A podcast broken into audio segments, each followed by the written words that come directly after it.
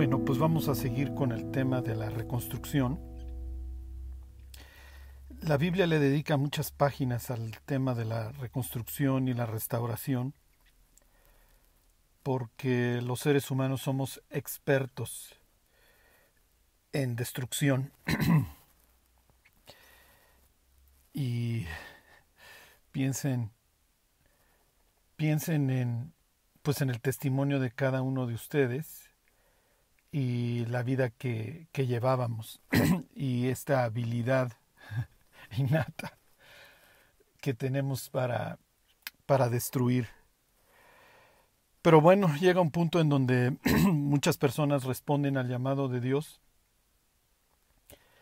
y responden para, como les he dicho antes, para reconstruir, para reconstruir nuestra, nuestra propia vida e intentar reconstruir la vida de las personas que nos rodean. No hay nada que vaya a traer más satisfacción a la vida de una persona que cooperar con Dios, que responder al llamado de Dios para la reconstrucción. Eh, quiero decirles que tal vez está el deseo en la persona que no conoce a Dios de ayudar, de, pero esto es, esto es imposible, ¿sí? El corazón del ser humano es demasiado perverso y demasiado engañoso. Y tratar de servir a Dios en la carne y en las propias fuerzas, lo único que va a traer es eh, vanagloria. ¿sí? Entonces, digo, el ser humano necesita ser lleno, lleno del Espíritu Santo, necesita reconciliarse con Dios para entonces sí poder iniciar una reconstrucción que busque traerle gloria a Dios. Y aún así pues siempre va a estar interfiriendo interfiriendo nuestra carne nuestro orgullo etcétera. Sí pero bueno aún con esas variables Dios puede lidiar y nos puede usar e, e increíblemente nos nos recompensará eventualmente. No no lo merecemos pero como dice la propia escritura Dios no es deudor de nadie y como lo vamos a ir viendo, este capítulo 3 del libro de Esdras es sumamente, sumamente interesante. Y ahorita que lo empecemos a analizarlo, se van a ir dando cuenta, sí, este, la época, los personajes, las ideas que maneja, este, los tiempos, etcétera. Eh, pero bueno, y, y, miren, arranco con este comentario de, de que necesitamos ser transformados por Dios para poder ser usados porque las instituciones que va a señalar Esdras 3, le hace el rey y el sacerdocio, son dos instituciones que carecen de buen nombre y de buena fama, al contrario, este, obviamente en los territorios de Judá y Benjamín, digo, los últimos exponentes del, del reino y el sacerdocio fueron un desastre, y obviamente estoy usando un eufemismo, o sea, daba asco, y esto es similar, pues, no, no solamente en Benjamín y en Judá, sino en todo el planeta. ¿sí? son, son dos cómplices que se van ayudando mutuamente y que se alimentan mutuamente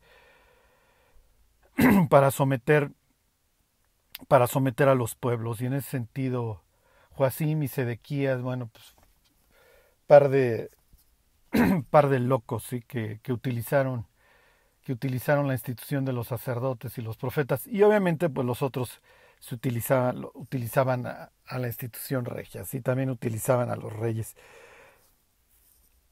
¿A qué voy con todo esto? Que lo primero que necesitamos hacer, si queremos participar con Dios en la reconstrucción de, de las vidas de los que nos rodean, es intentar dar un buen testimonio. Sí, o sea, nosotros no le podemos andar diciendo a la gente qué hacer y qué no hacer si nosotros no arreglamos la casa primero. O sea, si nosotros no, no hacemos todo para vivir llenos del Espíritu Santo y que Dios nos pueda transformar.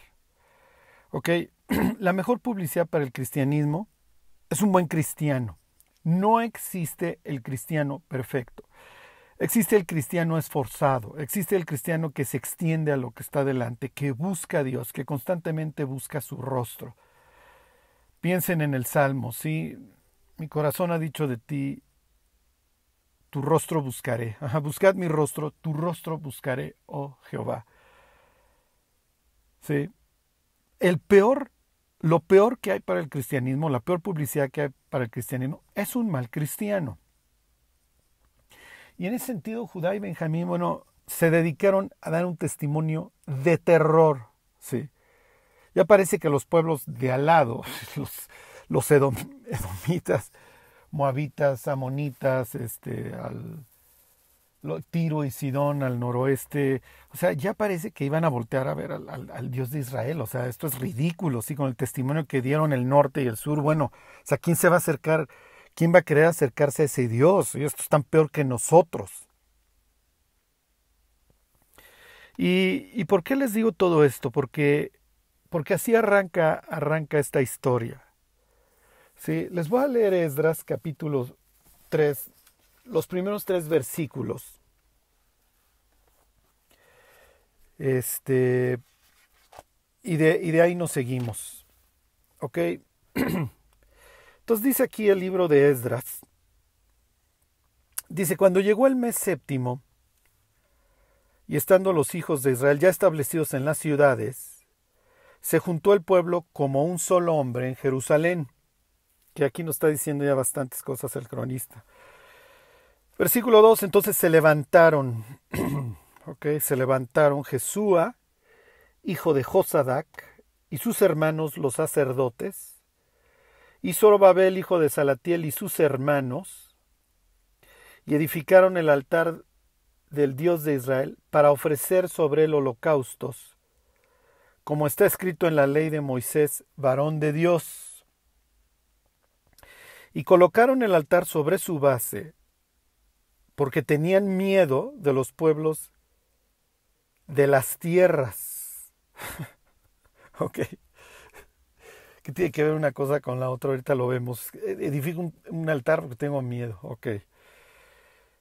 Y ofrecieron sobre el holocaustos a Jehová, holocaustos por la mañana y por la tarde. Ok. Aquí ya nos está diciendo muchísimas cosas el cronista. Ok, es el mes séptimo. Y si se acuerdan del estudio de Apocalipsis este de, la iglesia de Filadelfia y la fiesta de las trompetas, el mes séptimo arranca con una fiesta. Arranca con la fiesta de Rosh, cabeza, Ja, el eh, Shana, año, la cabeza del año o el principio del año. Y el versículo 6 aquí mismo, en Esdras 3.6, nos dice que estos holocaustos que empezaron a ofrecer, los ofrecieron desde el primer día del mes séptimo. Ok, el mes séptimo está asociado con la creación. ¿Ok? ¿Por qué? Por esta idea de Rosh, de la cabeza, del principio. Sí. Les voy a decir concretamente cómo llegaron a esa asociación los judíos y es, bastante interesante. Les dije que nos íbamos a estar paseando por toda la Biblia, entonces les pido que vayan al libro de Proverbios, al capítulo 8. Y el capítulo 8, ¿se acuerdan? Presenta la sabiduría como una mujer. ¿Ok? El libro de Proverbios muestra un contraste entre la mujer insensata, la necia que derriba, ¿se acuerdan? Que derriba su casa, que con sus manos la destruye, en contraposición a la mujer sabia, que edifica su casa. ¿Ok? Eh, la mujer insensata está atisbando, está viendo a través de, las cortinas, de, las celosías, o sea, de, la reja, ¿ok? Se está asomando. y está viendo a ver qué insensato pasa. La mujer insensata es una mujer infiel que come, limpia su boca y dice, yo no he comido. Ese es el proceder de la mujer adúltera. ¿Se acuerdan? Eh, piensen que le dice a los insensatos, ven, o le dice al joven muchacho, oye, arreglé la casa, fíjate que mi marido se llevó una maleta completa, se engordó el morral y entonces quiere decir que se va a tardar, entonces ven, no hay problema, pásale a mi casa. Ajá. Vente, vamos a embriagarnos de amor, porque el pan comido en oculto es sabroso y las aguas hurtadas son dulces. En contraposición a la mujer sabia que edifica su casa, que viste a sus hijos de púrpura, que su marido es conocido a las puertas, ¿se acuerdan? La mujer virtuosa que presenta el capítulo 31. Entonces, a través de dos mujeres, Dios muestra el camino de una que lleva a la muerte, que su fin es amargo como el ajenjo agudo como espada de dos filos, cuyos pasos conducen al infierno, a la muerte. Y por el otro lado, presenta la sabiduría que te lleva a la vida y cuyos réditos son más grandes que el oro, más que la plata. Y en el capítulo 8 se presenta a la sabiduría como participante en la creación. Cuando, cuando la Biblia dice que todo lo que, que todo lo que vemos fue hecho por Cristo, en, en, Juan capítulo primero, no está diciendo una idea oh, que se sacó de la manga y que los judíos de la época dijeran, no, esto está descabellado, no. Ellos ya entendían que había una, un tercero, una tercera persona que había participado en la creación. Fíjense en este Proverbios 8:12. Dice, yo la sabiduría habito con la cordura y hallo la ciencia de los consejos. ¿Ok? Y luego dice, me brinco al capítulo, ahí mismo en el 8, al versículo 22, Jehová me poseía cuando? En el principio. ¿Ok? Y la palabra que se usa ahí es reshit, cuyo origen es rosh. ¿Ok? Cuyo origen es Rosh. Entonces dice aquí, Dios me poseía desde el Reshit. Y si se acuerdan, así arranca la Biblia, la historia, en el principio, en el Reshit, Be Reshit. ¿okay? Así arranca la historia. Y luego dice, versículo 27, cuando formaban los cielos, ahí estaba yo cuando trazaba el círculo sobre la faz del abismo, cuando afirmaba los cielos arriba, cuando afirmaba las fuentes de los abismos. ¿Ok? Piensen en Génesis capítulo primero, la separación de las aguas, etcétera, etcétera. ¿Ok? Entonces, había esta idea, a raíz de Proverbios 8, que la creación se había dado en el mes del Rosh Hashanah. ¿Ok? Porque tienes esta asociación de que ya en el principio Dios me poseía, o cuando trazaba el círculo, etc. ¿Y cuándo es esta palabra al principio? Que Reshit, que viene de Rosh. ¿Ok? Entonces, ¿qué es lo que nos está diciendo? Esta mención al, al mes séptimo y que desde Rosh Hashanah vienen ofreciendo los holocaustos. El cronista lo que está haciendo es una asociación con la creación.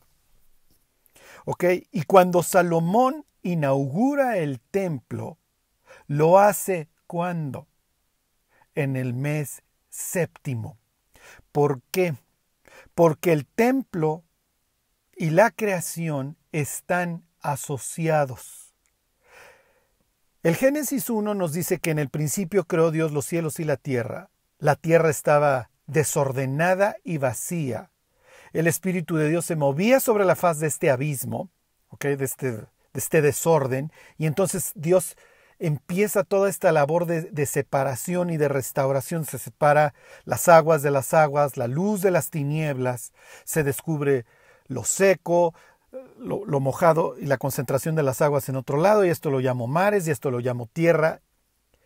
Y esto acaba finalmente en qué? En un jardín, en un paraíso. Y en ese jardín tienes unas aguas, ¿ok? Tienes unos ríos y en esos ríos tienes ciertas piedras, entre ellas el oro. Y tienes todo árbol delicioso a la vista y tienes el alimento, etcétera, etcétera. Cuando los judíos hacen sus templos, tienen muchos de estos elementos. ¿Por qué? Porque el templo, si se acuerdan, simboliza el cosmos. Esta es su forma de ver la vida. Dios habita en un jardín, Dios ya me contó cómo es su hábitat, pues le recreo uno. Y le pongo los querubines y pongo una fuente con agua y pongo pan y pongo un candelabro con siete luminares, etcétera, etcétera, que me recuerdan el cosmos que Dios hizo. Le hago un mini cosmos y lo invito a vivir conmigo. Anoche me escribe Justin, me dice, ¿cómo se va a llamar el estudio de mañana? Y le digo, ¿por qué es necesario purificar el templo? Porque, o sea, ¿por qué es necesario reconstruirlo? Bueno, porque necesito construir un sitio a donde Dios venga a habitar para que Dios pueda proceder a la purificación de la tierra en donde yo vivo. ¿Por qué? Porque la tierra la dejé hecha un asco, un mugrero. ¿Ok? ¿Qué dice Jeremías 4:23? Y miré, y aquí que la tierra estaba desordenada y vacía. ¿Ok? La tierra de Judá y Benjamín por los pecados de los reyes, de los profetas y de los sacerdotes, quedó total y perfectamente podrida, desordenada y vacía. Y entonces, ¿qué me está diciendo el cronista en Esdras 3? Que llegó el mes séptimo y entonces pusimos el altar y volvimos a ofrecer holocaustos. ¿Por qué? Porque estamos purificando. Esa es la idea. ¿Ok? Estamos purificando la tierra sagrada. Porque para los judíos hay cosas que son sagradas, hay personas que son sagradas y hay tiempos que son sagrados. Nosotros, mis queridos, no entendemos esto. ¿Por qué? Porque para nosotros pensar en una tierra sagrada se nos es ridículo. A veces pensamos en tierra santa. Okay. Pero es una expresión de Israel o de algún otro sitio. ¿okay? Este, pero no está en Occidente, no está en nuestra idiosincrasia. Por eso se nos hace fácil a los cristianos pecar, ser mundanos, hablar como incrédulos, decir las groserías de los incrédulos, porque nosotros no tenemos un concepto de lo sagrado. Y cuando el pobre occidental en su, en su muerte espiritual busca vida, ¿a dónde se va? Se va a la India, porque cree que ahí va a encontrar una relación con lo místico, con lo sagrado, y cree que cruzar las piernas y juntar el dedo central con el pulgar y hacer un ruido, eso lo está llevando a territorio sagrado. Al contrario, lo está llevando a peores tinieblas. Entonces, ¿cuál es, ¿cuál es mi responsabilidad? O sea, si estoy entendiendo esto de Esdras, pues me estás diciendo que a estos cuates lo que les urge es purificar la tierra porque regresaron y obviamente está podrida. Y no solamente está podrida, está rodeada de quiénes, de las gentes de la tierra. Ahorita vamos a ver quiénes son esos. Pero la Biblia nos presenta una foto de estas gentes de la tierra perturbadora, repugnante, ¿ok? De mezcla, de sincretismo, de, de, de cero pureza. Nosotros no entendemos hoy, nos cuesta trabajo entender que somos el templo del Dios viviente y que somos territorio sagrado. Y que muchos de los conceptos, muchos de los conceptos que se le aplican al templo son aplicables a nosotros. Y lo dice Pablo, si alguno destruye el templo, Dios lo destruirá a él. Porque el templo es santo. Si alguno se dedica a destruir la iglesia o destruir su, propia vida, porque el creyente es parte de la nueva creación. Se los decía yo la semana pasada. ¿Ok? De modo que si alguno está en Cristo, nueva criatura es. ¿Qué es lo que están haciendo? ¿Qué es lo que me está diciendo el cronista? Mencionándome que estos arrancaron en el mes séptimo. Ellos están recreando.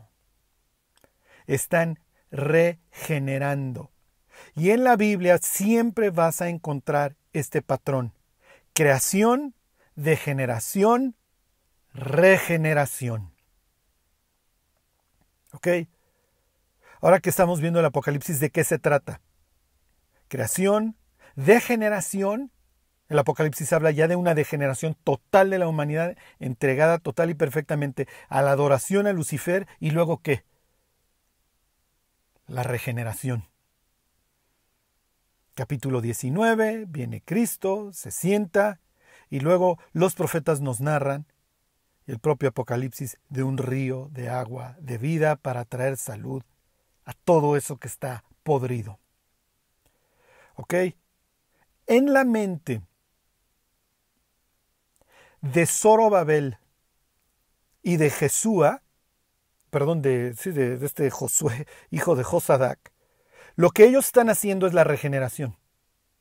Para ellos esto es una especie así como de Apocalipsis 19. Estamos regresando y estamos tomando posesión de la tierra en el nombre de Dios y para Dios. Y lo primero que me dedico a hacer es pongo un altar, empiezo a sacrificar víctimas porque entiendo que esto implica en mi mente una purificación.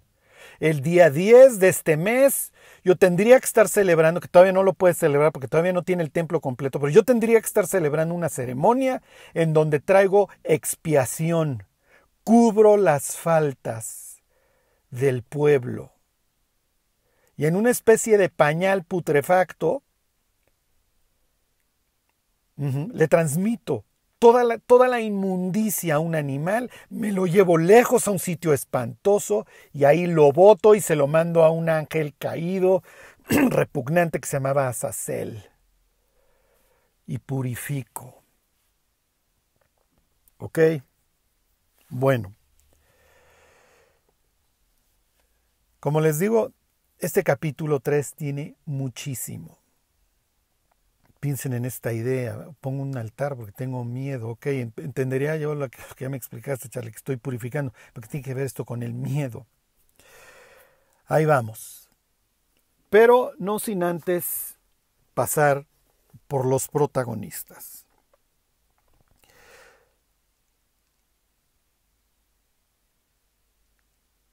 3.1. Cuando llegó el mes séptimo y estando los hijos de Israel ya establecidos en sus ciudades, se juntó el pueblo como un solo hombre. Rosh Hashanah implicaba el sonar de trompetas. ¿Para qué? Para reunir al pueblo, ¿ok? O por lo menos a las cabezas de ellos, de los principales, y prepararlos para un periodo de 10 días de aflicción, de introspección, y el día 10 viniera la expiación. ¿Ok? El israelita no ve el tiempo como lo vemos nosotros. Para ellos hay, hay ciclos. Hay ciclos, ¿ok? Así nos lo narraría David en el Salmo 19. ¿Ok? El sol sale para recorrer. ¿Ok? Su camino. y cada sábado estoy renovando, estoy renovando, ¿ok? Cada año renuevo, ¿ok? Y, obviamente, pues cada año en esta renovación, pues no es que simplemente ya estoy renovando del sábado, del sábado pasado para acá, estoy renovando todo un año. ¿Qué hice ese año? Ya pasó este siglo, ¿mejoré? ¿Dios está ganando terreno en nuestra tierra o lo está perdiendo? ¿Empeoramos? ¿Estamos cumpliendo con los mandamientos de Dios o estamos empeorando? Y durante estos 10 días yo tengo que afligir mi alma, yo tengo que estar pensando. Porque el día 10 es un día muy importante. Y un día les platico cómo, cómo, cómo, cómo se vive esto entre Jesús y los discípulos en torno a la expiación. Es muy interesante, pero ahorita no. Ahorita nada más quiero que sepan, llegó el día 10, perdón, llegó Rosh Hashanah. ¿Y cuál es la idea? Suenan las trompetas y reúneme al pueblo. Aquí me dice el cronista que llegó el mes séptimo y el pueblo se reunió como, como un solo hombre. ¿Ok? ¿Qué es lo que me está diciendo? Que están respondiendo al llamado de Dios para la restauración. Quieren obedecer a Dios. Nos reunimos, porque esto es muy importante. No sé si Josué y, el resto de los sacerdotes habrán sonado las trompetas. Lo más probable es que sí, porque se reúne el pueblo. Y nos preparamos para servir a Dios. Versículo 2. Entonces se levantaron Jesús, hijo de Josadac, y sus hermanos los sacerdotes, y Zorobabel, hijo de Salatiel, y sus hermanos, y edificaron el altar. Que ya nos reunimos y vamos a continuar con este proceso de purificación y levantamos el altar. ¿Ok? ¿Para qué? Para ofrecer los holocaustos al Dios de Israel. ¿Cómo? Nos vuelve a decir el cronista aquí, lo vuelve a implicar que ellos quieren obedecer. Lo vimos en el capítulo 2, cuando dicen, a ver, fulano y mengano, ustedes no van a oficiar, porque yo no sé si ustedes traen sangre, sangre de levita. Pero nos esperamos a que traigan el, sumo sacerdote, el Urim y el Tumim y los echamos, porque ya no nos vamos a equivocar, así vamos a servir a Dios. Y vamos a obedecerlo. ¿Ok? Y esto es lo mejor que le podemos hacer al resto de los pueblos, mantener nuestra pureza. El mezclarnos con el resto de los pueblos no les va a hacer ningún favor. Al contrario. Al contrario. ¿Ok? Lo mejor que puede hacer un creyente para servir a Dios y ayudar, echarle una mano al mundo, es mantener su pureza y su devoción a Dios. Es dar un buen testimonio. Y es lo que ahorita están haciendo estas personas. Bueno, nos pone en, un, en una misma frase, vamos a decirlo, en un mismo respiro, como dijeran los gringos, in the same breath, nos mencionan a, a Josué, hijo de Josadac, y a Zorobabel, al rey y al sacerdote. Tú dime, piensa, en el centro de la Ciudad de México, en el Palacio Municipal, donde quieras, en el Palacio de Gobierno, piensa en cualquier país, casualmente tienes el Palacio Nacional y al lado la Catedral. Bonnie and Clyde. Sí, o sea, los cómplices yo les digo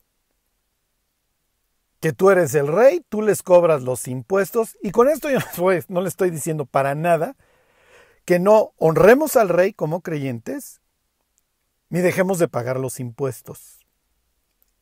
¿Por qué? Porque Dios quiere que demos un buen testimonio, pero en ningún instante Dios va a dejar de decir que los reyes de las naciones se enseñorean de ellas. ¿Ok? ¿Por qué cuando se inaugura el nuevo término presidencial en Estados Unidos, por qué tiene que estar el pastor X o el reverendo Y o quien ustedes quieran? ¿Ya se deprimieron? Estas dos instituciones juntas pueden ser un verdadero peligro. ¿Ya se deprimieron? ¿Alguna vez se preguntaron, ¿por qué está la catedral y el Palacio Nacional al lado? Ok, si todavía no se han deprimido, váyanse a Génesis capítulo 47. Resulta que hubo una hambruna en Egipto, hambruna de la cual Dios avisó y que sirvió para que José, un súper, súper tipazo, un gran testimonio, un gran hombre de Dios, saliera de la cárcel y literalmente casi casi como él mismo lo menciona, dice, Dios me ha puesto por padre de Faraón. Ok, sucede que viene la hambruna y entonces la gente pues tiene que ver cómo come y acaban entregando el patrimonio a Faraón a cambio de alimento. ¿Ok?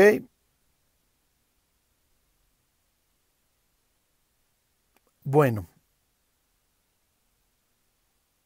¿Dónde estoy? Bueno, dice.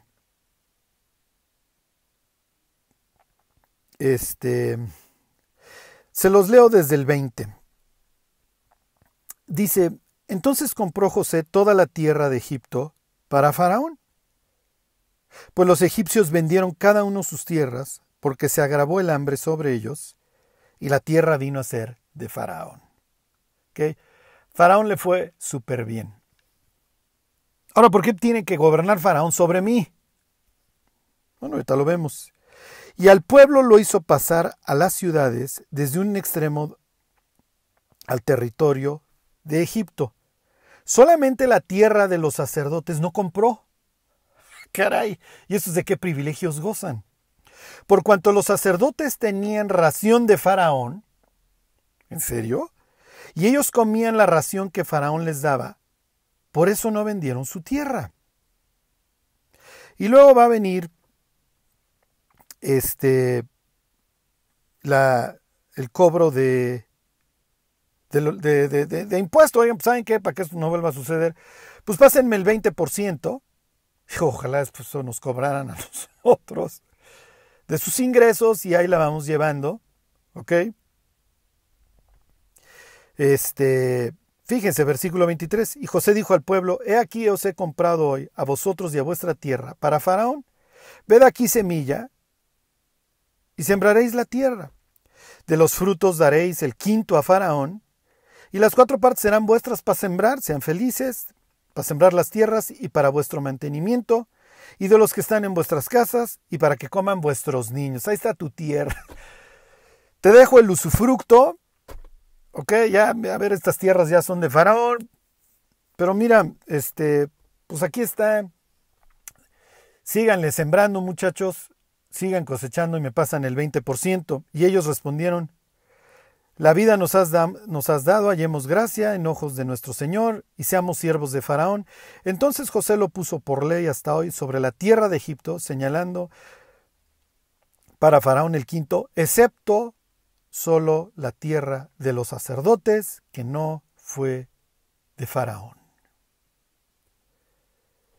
Ok, ¿qué es lo que está sucediendo?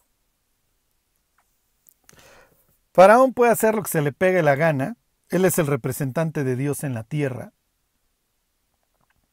y trae de cómplice, ¿ok? Para, para que la gente no ande cuestionando a los sacerdotes. Entonces, cuando viene la hambruna y el pago de los impuestos y lo que ustedes gusten y manden, ajá, o jalamos todos o no jalamos. Y entre gitanos no se leen las barajas. Tú, faraón, mandas, y yo le indico a las personas la, por qué no se la van a acabar delante de los dioses si no te hacen caso.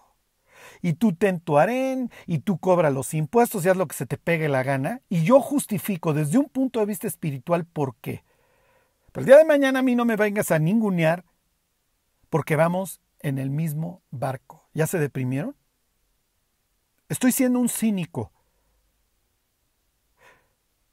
Pero tenemos esta visión romántica de la vida. ¿Ok? Desgraciadamente, el mismo testimonio nefasto dieron los judíos, ya no digan los israelitas del norte, entre Jeroboam y su nuevo sacerdocio instituido putrefacto por él, en donde a ver, tú, sacerdote, dices hocus pocus y les dices que no se la van a acabar si no pagan sus impuestos aquí a Jeroboam. Y todos la vamos pasando padrísimo. Y rémenle porque el, porque el rey quiere esquiar. Este es el mundo en el que vivimos, en donde en el nombre de Dios se cobran los impuestos, se hacen las cosas más repugnantes. ¿Ok? Y luego todavía ve uno al presidente que ustedes quieran, secundado por el reverendo, el sacerdote, el imán, lo que ustedes quieran, y la gente sonríe y suspira. No es cierto. Y repito, yo no le estoy diciendo vamos a deshonrar al rey para nada. Los creyentes tenemos que dar un buen testimonio. ¿Ok? ¿Y por qué traigo esto a colación? Porque los últimos reyes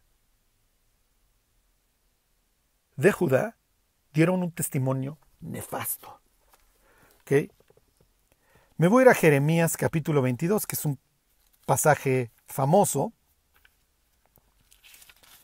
No está hablando, por ejemplo, de Joacim. Dice el 22, 13. Hay del que edifica su casa sin justicia y sus alas sin equidad, sirviéndose de su prójimo de balde y no dándole el salario de su trabajo. Aquí tienen la explotación por parte del rey. Y sí, ya tenemos encima primero la, la, bota egipcia, a mí me vale. Egipto ya nos impuso un tributo, échenle ganas, muchachos, porque no va a salir del tesoro real. ¿eh? que dice, edificaré para mí, para mí casa espaciosa y salas airosas, y le abre ventanas y la cubre de cedro y la pinta de vermellón. ¿Reinarás porque te rodeas de cedro? ¿No comió y bebió tu padre e hizo juicio y justicia y entonces le fue bien? Jeremías está, Dios está hablando a través de Jeremías de Josías, el último rey piadoso de Israel. Y lo que les estoy intentando decir es que Josué y Zorobabel, los dos protagonistas hasta este que, que nos presenta el cronista en esta historia, van a tener que nadar contracorriente, porque si hay dos instituciones desprestigiadas y con razón, son el reino, el rey y los sacerdotes. Porque estos acabaron peor que Faraón y su séquito de... que, acabaron peor que Janes y Jambres y Faraón para que me entiendan. Fíjense, versículo 16 refiriéndose a Josías, él juzgó la causa del afligido y del menesteroso, y entonces estuvo bien. ¿No es esto conocerme a mí? dice Jehová. Y luego regresando a, a Joacim, mas tus ojos y tu corazón no son sino para tu avaricia, y para derramar sangre inocente, y para opresión, y para hacer agravio. ¿Ok? Por tanto, así ha dicho Jehová acerca de Joacim, hijo de Josías, rey de Judá, no lo llorarán, diciendo, ay hermano mío, y ay hermana, ni lo lamentarán diciendo, ay Señor, ay su grandeza. Fíjense cómo se dirige Dios a este hombre. ¿eh? En sepultura de asno será enterrado, arrastrándole y echándole fuera de las puertas de Jerusalén. Versículo 24.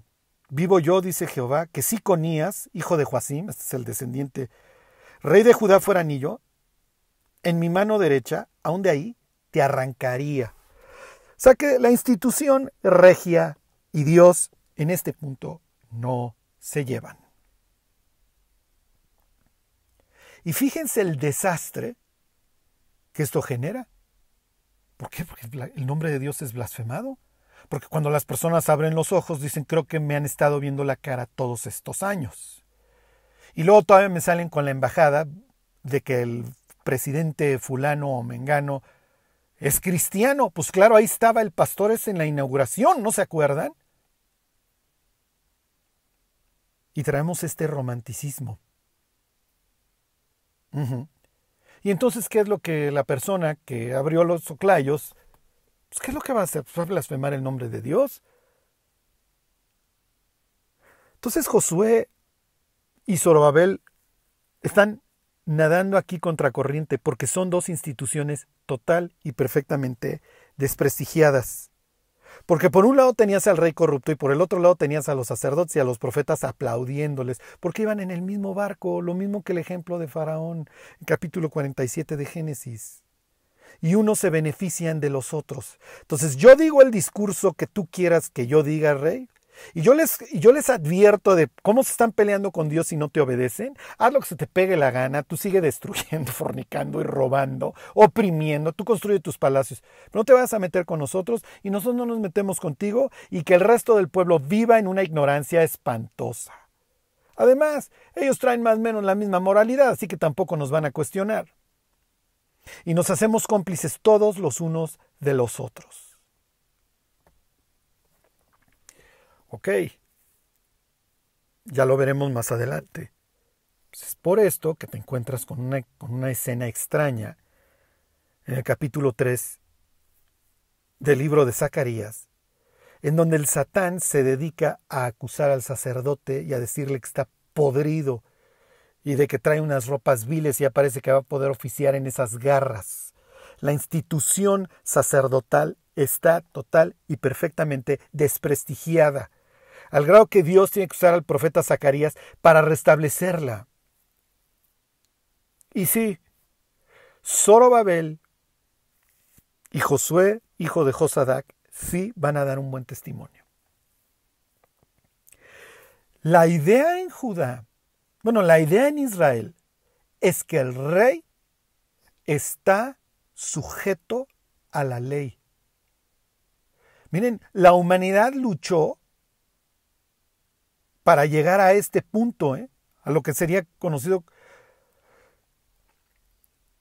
a través de una monarquía constitucional, que no era tampoco porque pues, la monarquía constitucional era simple y sencillamente cambio de régimen, ¿eh? es sujeto al rey y ahora que gobiernen, como dijera Apocalipsis 18, los grandes de la tierra son los mercaderes, ¿ok? Y hay simplemente un cambio de régimen y ahora que le ve la cara al, pueblo, pues no la institución de la monarquía, sino la institución de la democracia, y ahí también vas a tener a tu especie de sacerdotes y profetas que te dicen por qué esta es la que sí funciona. Pues exactamente lo mismo. ¿Ok? Y ahí estamos los cristianos. ¿Ok? No viendo más allá de nuestras narices a veces con mucho dolor. Ahora, adoramos a un rey cuyo reino no es de este mundo. ¿eh? Tampoco se preocupen. Este, este mundo está destinado a las llamas. Digo, no hay nada que rescatarle. Y en ese sentido, nuestra forma de conducirnos en este mundo está descrita por el libro de Tito, ¿ok? No sean pendencieros, ajá, sino más bien muestren cómo nosotros somos parte efectivamente de una nueva creación, ¿ok? Hemos sido limpiados por el lavamiento de la regeneración y la renovación en el Espíritu Santo las palabras que les estoy diciendo desde las tres se nos, se nos aplican a nosotros y ahora nosotros somos reyes y sacerdotes. La institución ahora se junta las dos en una, en una sola persona, en el creyente que tiene que dar buen testimonio. Para que el nombre de Dios no sea blasfemado, número uno. Y número dos, el incrédulo quiera venir al conocimiento de Dios y no diga, ah, estos nada más andan haciendo su circo al igual que los otros para verme la cara. No. ¿Ok? Bueno. Entonces, me regreso, ya, ya, ya, veremos el conflicto espiritual que va a sufrir el sacerdote. Me regreso con Zorobabel. ¿Quién es Zorobabel? Zorobabel es nieto de Joaquín. ¿Se? Joaquín es hijo del putrefacto este de, de Joacim, del que les hablaba ahorita en capítulo 22 de, Jeremías. Joacim tiene un hijo que asciende al trono, que se llama Joaquín, y viene Nabucodonosor y dice, a ver, a ver, a ver, yo pongo a quien quiera, y entonces se lleva a Joaquín a Babilonia y pone al tío Sedequías, a un hermano de Joacim. Y se acuerdan, esto lo hemos visto varias veces, que Joaquín queda preso en Babilonia después de varios años Ibn Merodach, si mal no recuerdo, es quien, quien le da un lugar en donde está Dios dando esta esperanza de la restauración y lo pone por encima de los otros tronos. Ok, y Joaquín va a tener un nieto que se llama Zorobabel, que quiere decir que fluye de Babel o, o concebido o traído de Babel. Okay. Entonces en el nombre lleva la fama don Zorobabel que es de la institución regia. Él es descendiente de David. Ok, entonces tienes un descendiente de David regresando. ¿Qué implica esto? ¿Por qué los persas lo permiten? Eso se presta para que éste le vengan aires de grandeza y quiera regresar a la institución regia y decir yo mando aquí. Pero la Biblia presenta a Zorobabel como una persona bastante sensata y sabia. Y la próxima semana vamos a ver cómo se constituye un rey en, en, Israel. Y tiene un proceso de tres fases. Y ese mismo proceso de tres fases nos muestran los evangelios. Es muy interesante, muy, muy interesante. La próxima semana les digo quién es el papá, ¿ok? Porque se encontrarían dos papás de Josué, perdón, de, de Zorobabel. Crónicas le atribuye la paternidad a X y, y aquí nos dice que es hijo de Salatiel. Y esto tiene mucho, esto tiene mucho de fondo. ¿eh? Nos habla de gentes que quisieron obedecer a Dios. Y nos hace reminiscencia al libro de Ruth, pero bueno, ya lo veremos. Quiero acabar con esto. El rey en Israel es el primero que tiene que dar un buen testimonio. Es el primero que debe de demostrar que está ungido por Dios, que Dios lo llamó, que Dios lo designó. ¿Para qué? Para beneficio del pueblo. Este no es Faraón con su séquito de sacerdotes que van en el mismo barco mientras le ven la cara al pueblo. Tu rey en Israel no estás por encima de la ley, tú no haces lo que se te pega la gana. Tú no eres un déspota con un harem que lo único que hace es generar hijos brutos que se tuvieron que rifar en los chismes y en las rivalidades y en las tentativas de homicidio y homicidio que se dan en un harem. Ya lo veremos. Tú no eres un autócrata que un día se levanta de malas y dice voy a reprimir a balazos la manifestación fulana. Tú no eres un autócrata. Sí, de siglo XVII. Tú estás sujeto a la ley. Entonces no es de que un día tú te asomas en la ventana y te latió la hija de uno de tus generales, perdón, la, mujer de, uno de tus generales y la traes. No, tú estás sujeto a las leyes del adulterio, mi cuate. Y no te la vas a acabar. Porque tú no te sirves del pueblo, tú a ti te designo en beneficio del pueblo, no en su perjuicio. Es lo que le dice la reina de Sabá a Salomón. ¡Wow! Es lo que le dice el rey de Tiro a Salomón. Porque Dios se agradó de tu pueblo, te puso a ti por rey. Digo que, que, el rey de Tiro me lo estaba ahí medio adulando porque le iba a ir bien patrimonialmente con Salomón. Pero bueno, bienaventurados estos tus hombres, le dice la reina de Sabá Salomón, que escuchan tu sabiduría. Dios amó a su pueblo y por eso te pusieron, Salomón. Entonces, David, no es de que un día te levantaste de una siesta, porque pues tú ya no vas a la guerra, porque tú ya eres lo máximo, ya te sientes lo máximo.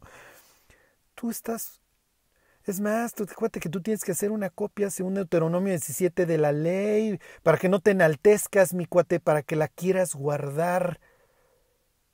Y los sacerdotes y profetas no están aquí a tu disposición para que, para que sigan tus juegos y justifiquen tus faltas, ¿eh? El profeta está aquí para exhortarte, no para, no para consecuentarte. Y ahí te va Natán, que te cuenta una historia que tú hubieras escuchado cualquier día en tu corte. Y te enfrenta y te dice, ese hombre eres tú, y así te va a ir. ¿Ya vieron cómo se distingue la institución sacerdotal y regia o cómo debía de ser? No era que pongo Palacio Nacional y la catedral al lado y ahí, y ahí van los cómplices viéndole la cara al pueblo. Digo, estoy siendo demasiado cínico. Así es, ¿eh? No, digo, no, los reyes de las naciones se, enseñorean de ellas. No, no, no. No es que, no es que tengan así el mejor interés, pero no tenía que ser así en Israel. No tenía que ser así. Y hubieron profetas que tuvieron la suficiente devoción a Dios para ir a enfrentar al rey y decirle, rey, tú no estás por encima de la ley de Dios. Algunos de esos hombres murieron. Zacarías a manos de Joás, el tipo más malagradecido sobre la tierra. Urias, ¿se acuerdan? En tiempos de Joacim lo manda a cazar y lo manda a matar, lo trae de Egipto.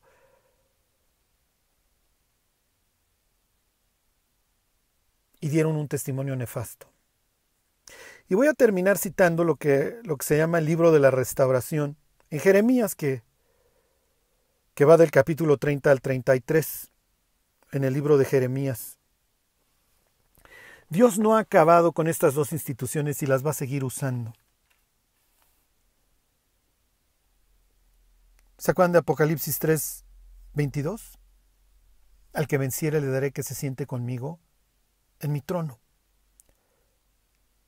Pero no los cristianos, no porque nos vayamos, no porque seamos hijos del rey, porque nos vayamos a sentar en un trono, estamos por encima de. Y nuestra primera misión es ser buenos administradores de lo que Dios nos ha dado. Los privilegios traen responsabilidades.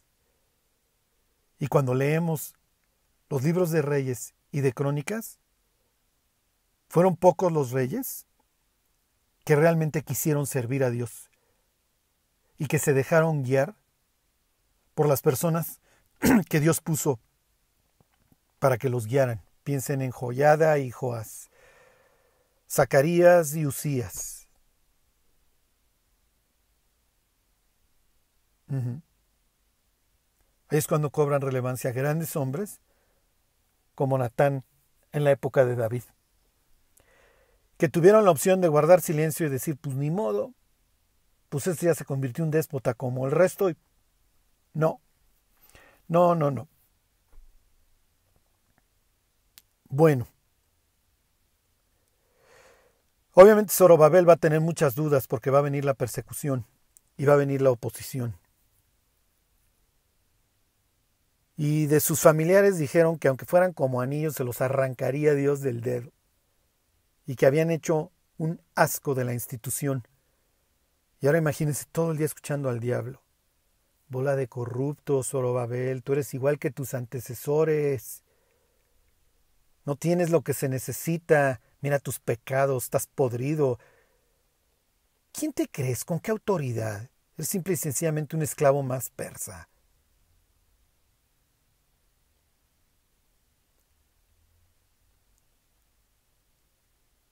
Dice,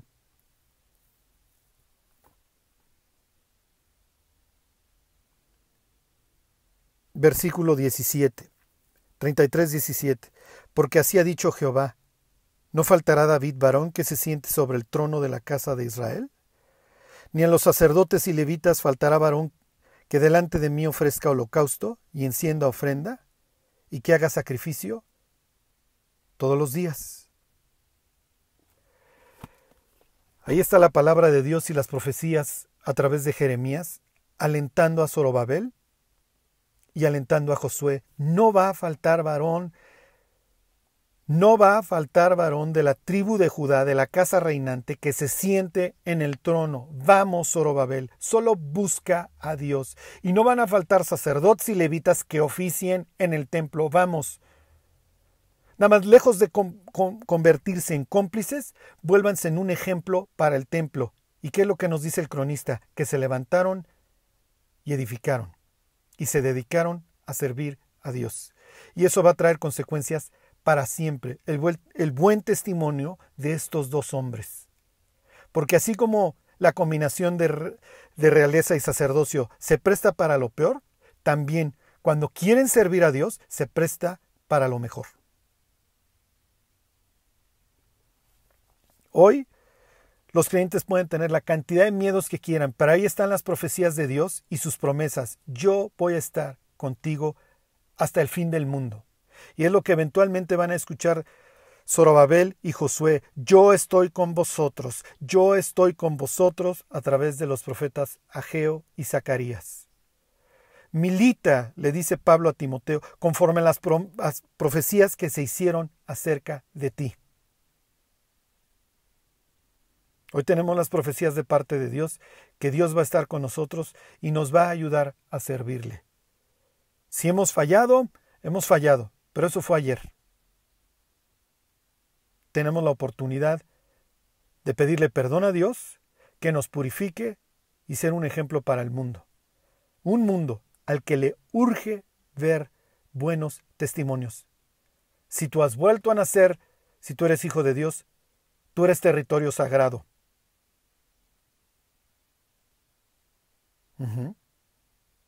Vivamos de acuerdo a ello. Y no lo digo para que lo veamos como para presunción, al contrario, sino para que veamos lo que Dios ha puesto en nuestras manos. Que Dios los bendiga.